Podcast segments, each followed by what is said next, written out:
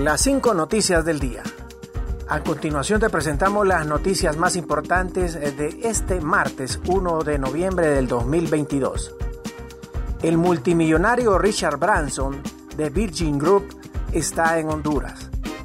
El multimillonario Richard Branson está en Honduras conocido por su marca Virgin con eh, eh, más de 300 empresas eh, que forman Virgin Group. Branson llegó este martes a Roatán, Islas de la Bahía, a bordo del crucero Valiant Lady, operado por una de sus empresas, una embarcación con capacidad para 2.700 personas y 1.000 tripulantes. El Valiant Lady eh, salió a flote en mayo del 2020 desde el astillero de Sestri Ponente, después de recibir un pedido en octubre del 2016 con el astillero italiano Ficantieri, y su ceremonia de entrega de monedas se llevó a cabo en febrero del 2019. Los turistas llegaron a la isla a las 7 y 15 de la mañana de este martes y se marcharán a las 5 de la tarde. Las Fuerzas Armadas brindan seguridad en estos cementerios de la capital en víspera del Día de los Difuntos. Las Fuerzas Armadas de Honduras anunciaron que para mantener la paz y la tranquilidad en la capital antes, durante y después del Día de los Difuntos, se brindará seguridad en varios cementerios situados en zonas conflictivas.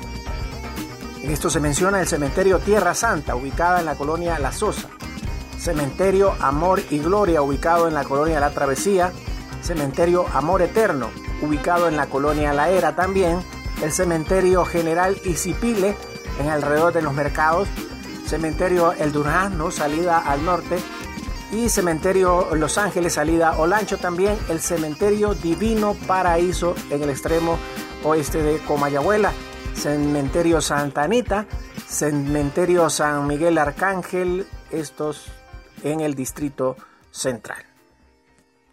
Continuamos con las noticias en las cinco noticias del día. La tormenta tropical Lisa avanza hacia Centroamérica. La tormenta tropical Lisa se intensificó el martes mientras atravesaba el Caribe occidental al sur de las Islas Caimán y se pronosticó que tocaría tierra probablemente como huracán en América Central, incluso el miércoles. El Centro Nacional de Huracanes dijo que Lisa tenía vientos máximos sostenidos de 95 kilómetros por hora que se movía hacia el oeste a 22 kilómetros por hora. El ojo de la tormenta estaba a unos 510 kilómetros al este de la isla hondureña de Roatán. Las autoridades emitieron una advertencia de huracán para Roatán y las otras islas de la bahía. Eh, del mismo nombre, Guatemala declaró por su parte una alerta para toda su costa en el Caribe.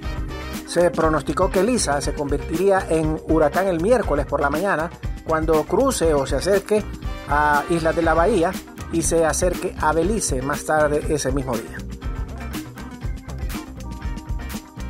Casa de El Negro Lobo servirá como oficina de la Didadpol en San Pedro Sula.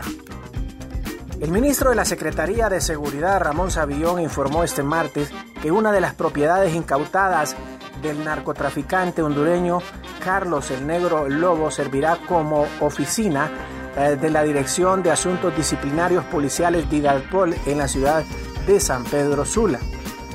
Esos bienes incautados por la política del Estado pasan al servicio desde el mismo para abrir las puertas al ciudadano y que la policía pueda brindar servicios de calidad, dijo el funcionario.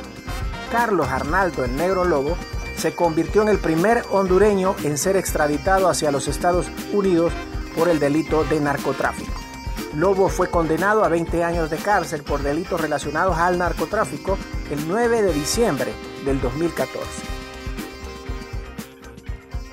Abogados de Nájera meten recurso para bajar la pena. Al no estar de acuerdo con la cantidad de años que le dieron a su cliente Freddy Nájera de 30 años, los apoderados legales metieron un recurso en Nueva York para bajar la pena.